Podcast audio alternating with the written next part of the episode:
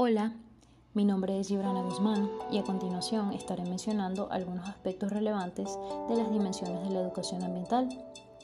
Antes de comenzar a adentrarnos en cada uno de los aspectos a tratar, me gustaría abrir este podcast con un proverbio chino para reflexionar. La rana no se bebe el estanque en el que vive. La cultura, lo social, la educación, la política, la tecnología, la salud, la ecología y la economía. Estas son las dimensiones de la educación ambiental. Cada una de estas dimensiones están interconectadas, no separadas, haciendo referencia al desarrollo sostenible. Estas dimensiones plantean un futuro en donde las consideraciones ambientales, sociales y económicas estén equilibradas en la búsqueda de una mejor calidad de vida. Por ejemplo, una sociedad próspera depende de un ambiente sano que provea alimentos y recursos, agua potable y aire limpio para sus ciudadanos. La dimensión cultura y social van de la mano, ya que éstas incluyen a los individuos que poseen moral y ética, las cuales caracterizan los actos humanos y valoran lo que es bueno y malo. Nuestra moral nos indica y concientiza lo que debemos o no hacer, y nuestra ética es la ejecución de dicho acto, bueno o positivo, axiológicamente hablando. La educación, vista como una de las dimensiones más importantes.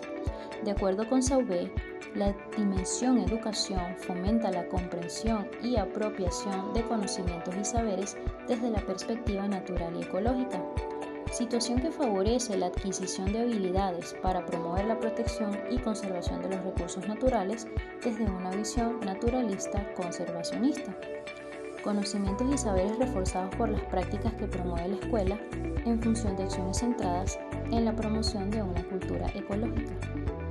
Por otro lado, la dimensión política procura la igualdad para todos a través de la democracia, calidad de vida para todas las personas y mismas oportunidades de desarrollo. Cuando hablamos de calidad de vida, hablamos de que a través de la política el Estado debe garantizar los siguientes aspectos que condicionan la misma empleo, educación, seguridad, salud, vivienda, paz, aire limpio, políticas públicas, tiempo libre, recursos naturales y preservaciones, además de ingreso económico. La dimensión tecnología o tecnológica usada para crear elementos que aporten y faciliten el desarrollo de nuestra vida. Usar la tecnología con la finalidad de la mejora y preservación del ambiente.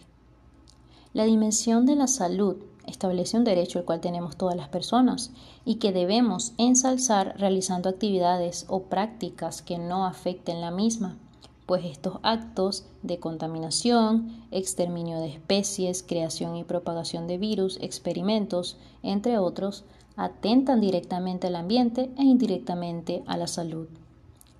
La dimensión ecológica, al igual que la educación, busca la conservación de los recursos y ecosistemas mediante distintas campañas y actividades que además fomentan la participación y contribución común. Por último, tenemos la dimensión economía o económica, que está relacionada con la política, ya que busca que todas las personas tengan las mismas oportunidades y posibilidades de sustentarse con su trabajo. Para finalizar con este podcast, me gustaría cerrar con la siguiente frase reflexiva. Convertid un árbol en leña y podrá arder para vosotros, pero ya no producirá flores. Antonio Gaudí. Como mencioné anteriormente, cada una de estas dimensiones de la educación ambiental están interrelacionadas y todo lo que se mencionó engloba cada una de ellas, sus fines y sus objetivos. Muchas gracias.